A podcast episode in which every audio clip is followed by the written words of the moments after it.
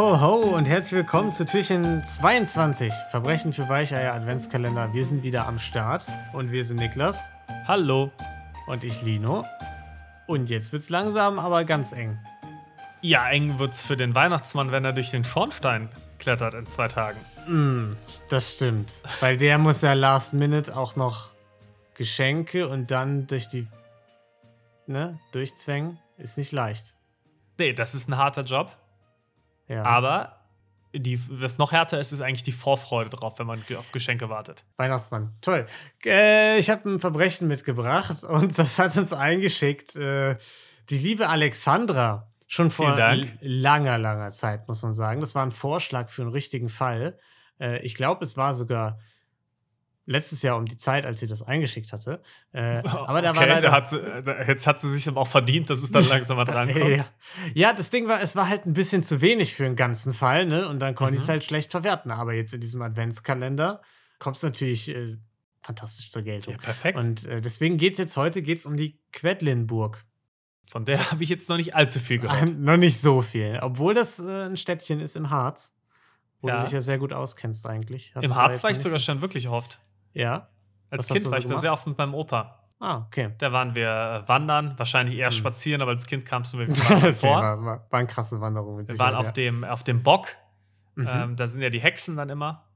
ja. Ich kenne mich aus im Harz. Harzer Kultur und ich, das sind. Okay, also Quedlinburg hast du aber noch nie irgendwie Ful Fulda war ich auch schon. War auch- ausgeraubt oder so. Nee, nicht so oft. Nee, okay, gut. Ja, äh, denn da gibt's, äh, weil das äh, die Quedlinburg, also es ist ein Ort, ne, ähm, das war so ein Handelszentrum im Frühmittelalter. Ne, Mhm. und ist heute auch Weltkulturerbe, weil da halt super viel erhalten geblieben ist, ganz viele alte Gemäuer und sowas. Und im Mittelalter eben hat Mathilda, das war die Frau von Heinrich I., hat dort eine Abtei gegründet. Der und- englische König Heinrich I. Äh, Genau, ja, der Ja. englische Heinrich I. Und Du hast absolut keine Ahnung. Äh, es war ein Heinrich, Mann. Woher soll ich das wissen, ob das ein deutscher oder englischer Heinrich war? Ich, ich nehme an, da würde Henry stehen, wenn das, wenn das äh, der, der englische war. Nee, eben nicht. Der wird ja eben oft übersetzt als Heinrich. Ja, kann sein. Du, ich weiß es nicht. Ich habe Okay, doch keine okay. Ahnung. Obwohl, ich habe doch eine Ahnung.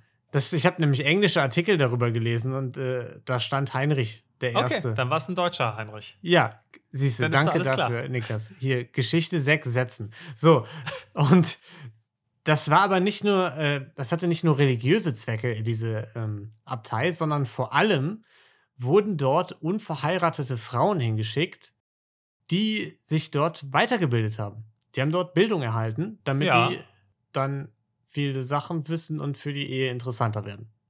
Nicht schlecht. So, Also das- vielleicht. Das, das Motiv dann vielleicht nicht ganz so gut, aber immerhin für die Zeit relativ progressiv, würde ich mal sagen. Genau, ja. Stand auch im Artikel, dass die beiden relativ progressiv äh, waren, was äh, den Stand von Frauen anging im Ja, Mittelalter. zumindest sie dürfen Bildung haben. Anwenden, das jetzt noch nicht ganz. Da mussten Ja. wir leider noch ein bisschen warten. Aber immerhin, immerhin mal das. Mm. Schritt in die Und- richtige Richtung. Aber ja. Diese Bildung war natürlich nicht günstig, ne? Das war natürlich immer Oberschicht und so, ne? Mhm. Sonst konnte sich das natürlich niemand leisten. Und die Bezahlung war dann eben oft teurer Kram, der der Abtei Teu geschenkt wurde. teurer Kram. So habe ich es einfach mal zusammengefasst. ja. Mm, Und so wurde die Abtei eben sehr reich, äh, sowohl was Mhm. Geld angeht, als auch was Einfluss angeht. Und äh, das Ganze ging so über 1000 Jahre weiter. Ne? Haben sie da einiges angesammelt, weil ganz schön viele Leute haben da ganz schön Das viele. Frauen hingeschickt. Moment, Ja. Moment. Wann ging das los? Im Mittelalter. Sehr spezifische Angabe, Dankeschön Ja. dafür. Ich habe es perfekt genau recherchiert, aber es war im Okay. Mittelalter. Es war ja, äh, wir, wir erinnern uns, es war Frühmittelalter, es war jetzt nicht Spätmittelalter oder so, Ja. weil dann plus 1000 Jahre wäre Oder. Mittelmittelalter. Ja, wäre jetzt schwierig dann, ne? Okay. In einer Quelle stand, irgendwann haben sich da so um die 600 Objekte angesammelt. Circa 200 Millionen soll der Kram wert gewesen sein. Äh, grob. Nicht so schlecht. Und kein Inflationscheck jetzt Dankeschön. nicht. Ich habe hab schon kurz Angst bekommen. ja, ich sehe ich seh schon, läuft schon so, so Schweiß die Stirn runter und so. Aber nee, so kurz vor Weihnachten, Niklas, da tue ich dir sowas nicht mehr an. Dankeschön, das ist sehr nett. Ja. Und einige dieser sehr prominenten Objekte sind in den letzten, nicht in den letzten Jahren, sondern im letzten Jahrhundert flöten gegangen. April 1945, Niklas. Klingelt da was? Ja, da ist was passiert, glaube ich. Da ist was, was ist da so passiert? Äh, Da wurde Deutschland von den Nazis befreit, unter anderem. Genau. Und äh, die US-Amerikaner, die waren zum Beispiel in Quedlinburg, auch am Start, und hatten äh, das Ganze eingenommen und was gefunden. Nämlich in der Mine in der Nähe der Stadt haben die diese ganzen Objekte entdeckt, die Mhm. dort gelagert waren. Die wurden da von den Nazis eben versteckt, damit die eben äh, nicht von den Alliierten gefunden werden. Ja, blöd gelaufen, wurde natürlich doch gefunden. Und äh, jetzt ja, weil, hat. weil ja? Soldaten das gefunden haben, dann äh, war das ja quasi die, die beste Freundin von Harry Potter, ne? Eine Heermine. Ja, und dann haben die halt dann natürlich direkt äh, den ganzen Kram bewacht und äh, Männer abgestellt und so. Und einer von diesen Männern war Lieutenant Joe Tom Mando und der hatte Kunst studiert. Okay. Cooler Mhm. Name auf jeden Fall. Ja, äh, ich bin mir nicht sicher, ich kann meine eigene Schrift gerade nicht lesen, ob das Mando oder Mido äh, heißt. Eine Mando Beides- cooler. Beides ist möglich, wir nehmen ersteres. Und natürlich ein Kunstkenner wie er, ne? Also, da bin ich ja jetzt auch nicht unwissend. Der erkennt direkt, was der Bums wert ist, ne? Der hat das gesehen und Mhm. hat es erkannt. Wobei ich mir die Frage gestellt habe, man da unbedingt hätte erwähnen müssen, dass der ein Kunststudium hatte. Weil eigentlich doch solche, also wenn man in eine Mine kommt und da Objekte Ja. versteckt sind, die irgendwie Gold auf Buchrücken haben und so, und man da hingeschickt wird, um das zu bewachen. Mhm. Das heißt, Objekte in der Mine werden von sich selbst und anderen Leuten bewacht. Dann tendenziell doch schon viele Anzeichen, auch ohne Kunststudium, dass das vielleicht das wert ist oder nicht. Tendenziell ja. Tendenziell. Es ist irgendwie, weiß ich, ist das aus Gold und wird stark bewacht. Ja, Das Ja. hat mir mein Kunststudium geholfen. äh, ja, habe ich mir nämlich auch gedacht. Muss man Hast vielleicht nicht immer dazu schreiben, ne? Ähm, ja. Was würdest du sagen, sind die Top 3 Anzeichen, dass was wertvoll ist? So, also einfach so als äh, auch Service an unsere Community, falls die mal irgendwie, damit Ja. die direkt wissen, okay, das, das hier, wertvoll direkt mitnehmen. Mhm. Ähm, ganz eindeutig natürlich ist funkelt. Oder Funkelt? äh, so Ja. scheint so ein bisschen wie Gold, irgendwie funkelt oder scheint. Ja, es geht so um Fall. so ein Licht, so ein Leuchten geht schon Ja. von, von dem Gegenstand aus. So Im, funktioniert Chor, das Im Chor im Hintergrund auch teilweise. ja. genau, ja, ein Chor muss singen. Ja. ähm, das ist, äh, das wäre Nummer eins. Nummer Mhm. zwei ist, ist es gut bewacht. Ja, wobei, auch da hatten wir, hat, war- hatte ich auch erst, aber wir hatten Außer ja am schon- Wochenende. Genau, wir hatten, wir hatten schon einige, einige Dinge, die nicht so gut bewacht waren. Okay, es ist guter, gut bewacht unter der Woche, werktags. Ja. Mhm. Und Nummer drei, Mhm. es ist ein ganz großes Gucci-Symbol drauf. Okay, alles klar. Also wenn ihr mal irgendwie glänzende Objekte seht, die äh, gut bewacht sind unter der Woche und wo Gucci draufsteht, Zuschlagen. direkt zuschlagen, ja. Gut, Stück für Stück hat er sich auf jeden Fall so ein paar der Dinger geschnappt und die rausgeschmuggelt unter seinem Mantel, wird Mhm. vermutet. Und hat die dann einfach per Post an seine Mutter geschickt in die USA. Das ist nicht schlecht. Finde ich auch. Hat noch ein paar Briefe hinterher geschickt, hat gefragt, ob die Pakete gut angekommen sind und gesagt, Mhm. hier, pass gut drauf auf, ist wertvoller Kram, erkennst du vielleicht an dem Gold auf dem äh, Buchumschlag. Geh bitte gut damit um und äh, vor allem frag mich nicht, woher ich das hab. Hat er noch dazu geschrieben. Fand, fand ich, fand ich äh, ja, einen guten, also so ein halbes Nachweis. Geständnis quasi schon Ja. in die Briefe gepackt. Wo ich dachte, relativ mutig, oder? Wenn, also jetzt, wenn man davon ausgeht, vielleicht wird es entdeckt, dann sind Mhm. doch eigentlich, ist doch das Erste, was man wahrscheinlich checkt, die Post der Leute, die darauf aufgepasst haben. Vor allem, weil er es ja übers Militär auch versendet hat. Der wird das ja wahrscheinlich nicht mit ziviler Post versendet haben, Genau, sondern ja. mit dem Militärpostdienst. Vermutlich, ja.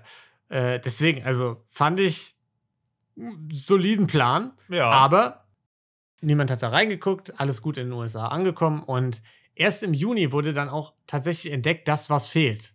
ja, Und niemand hatte eine Ahnung, wer es war. Und perfekt. weil dann 1949 was anderes passiert ist, nämlich äh, die Teilung Deutschlands, Okay, ja. war die Quedlinburg nicht mehr in Westdeutschland natürlich, ne, sondern eben in Ostdeutschland. Und da Ah. hatten die Alliierten, also die US-Amerikaner und so, hatten dann da halt nichts mehr zu melden. Und äh, dann wurden die Ermittlungen einfach eingestellt. Ja, die dachten also, einfach verschwunden, der ganze Kram. Und das blieb er auch erstmal, denn Tom hat die jahrelang einfach behalten und auch nicht vertickt oder so. Der hat einfach, Ja. der mochte das, der fand die schön, hat ab und an damit angegeben. Da zeigt sich, dass er Kunststudent war. Eben. Und äh, ja, und äh, eine Quelle hat auch gesagt, dass er einfach versucht hat, äh, Typen damit rum, rumzukriegen. Also es war vielleicht Mhm. nicht nur die Liebe äh, für, für die Objekte, sondern dachte auch ein bisschen prahlen kann man mit dem Gold vielleicht auch noch. Ne? Okay. Und ja, bis er dann 1980 gestorben ist, sind die nie aufgetaucht. Und er hatte eben keine Kinder und hat das Ganze an seine, äh, seinen Bruder und seine Schwester vererbt, Mhm. die aber keine Ahnung hatten, was der Kram wert war. Also oh die, nein. die wussten das gar nicht und haben erstmal versucht, das in einem Garagensale Oh zu verticken. nein. Ja. Das haben wir auch gedacht. Wenigstens so bei Bares für Rares oder so hätte man es versuchen können, ne? äh, naja, haben sie zum Glück nicht. Haben dann irgendwann auch gedacht, vielleicht funkelt, glänzt. Garagensale nicht der richtige Ort. Haben Ja. sich einen An Anwalt äh, geschnappt und haben versucht, das an KunsthändlerInnen zu verkaufen. Und haben auch tatsächlich ein Objekt, eine Ausstellung in Berlin für drei Millionen Mhm. Dollar vertickt. Nicht schlecht. Ja, drei Millionen Dollar in äh, Boah. 1988. Du hast gerade noch gesagt, du würdest mir das nicht antun. Weißt du was, Niklas? Es weihnachtet und ich erspare dir den jetzt. Das war Du nett. brauchst, du brauchst den jetzt nichts zu machen. Wir gehen jetzt einfach weiter. Ähm, liegt nicht daran, dass ich selbst nicht recherchiert habe. Äh, ein, ein, ein deutscher Anwalt äh, hat aber dann Wind davon bekommen, von dem ganzen Kram.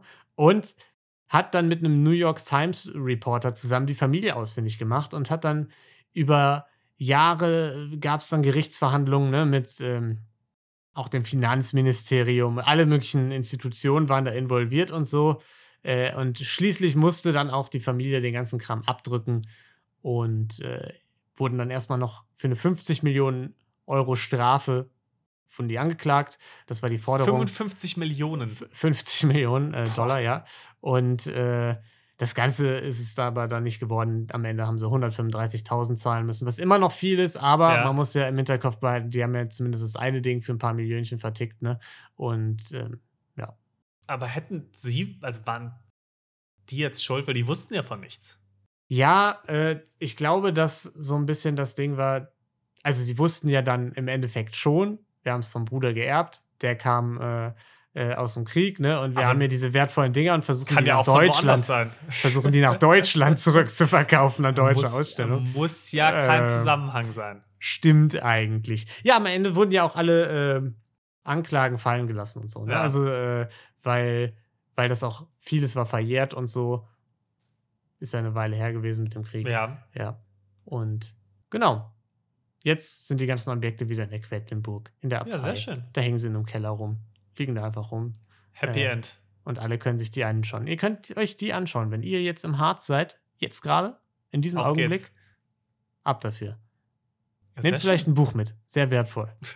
Cooler Fall. Ja. Genau, also vielen Dank, Alexandra, Ja, dafür. Dankeschön. Quedlin, äh, Quedlinburg heißt. Und damit würde ich sagen, war es das für das 22. Türchen. Und morgen geht's weiter mit dem vorletzten Adventskalender-Türchen. Es weihnachtet. Genau, macht euch einen Kakao und dann sehen wir uns morgen wieder. Ne? Tschüss. Tschüss.